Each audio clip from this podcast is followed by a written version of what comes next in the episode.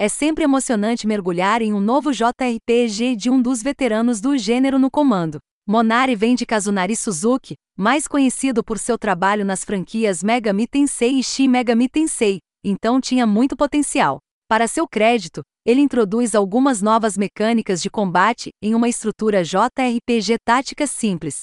Mas Monarch tropeça continuamente em outros lugares devido a uma história desarticulada, quebra-cabeças estáticos e design de nível repetitivo que tornou o interesse muito mais difícil do que poderia ter sido. Monarch cria uma história de alto risco que acontece na Shimikado Academy, onde uma misteriosa barreira paira sobre o terreno da escola e torna impossível para qualquer um sair. Você assume o controle de um Pactiarer, alguém que fez um acordo com um demônio de outro mundo chamado Monarch, que fornece um poder único conhecido como autoridade. A desvantagem, no entanto, é que se isso for usado no mundo real, aparecerá uma névoa que lentamente enlouquecerá as pessoas.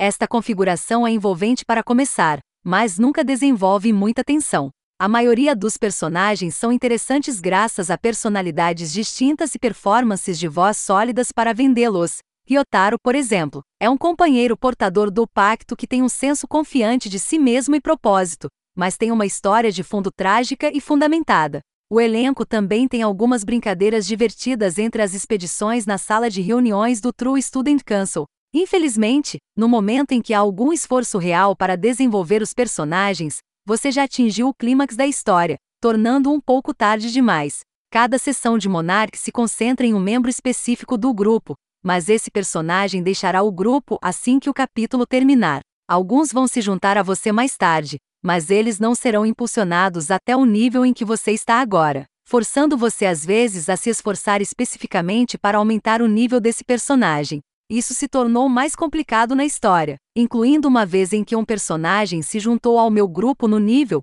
1 enquanto meu personagem principal já estava em meados dos anos 30, deixando-os inúteis até que eu gastasse o tempo e o espírito para melhorá-los. Esses trechos poderiam ter sido facilmente evitados fazendo com que os novos membros do grupo chegassem em um nível básico mais próximo de onde você já está, então jogar não parecia tão árduo quanto já era.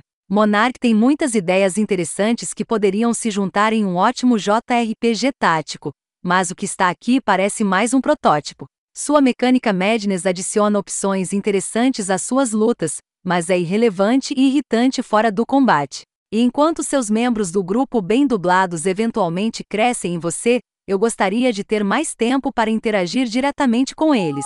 Então eu me preocupava com o bem-estar deles, quando se tratava de momentos importantes na trama. A verdadeira dificuldade, porém, é a repetição nas estruturas da missão, que é a mesma sequência de eventos e quebra-cabeças maçantes repetidas vezes com muito pouca variedade.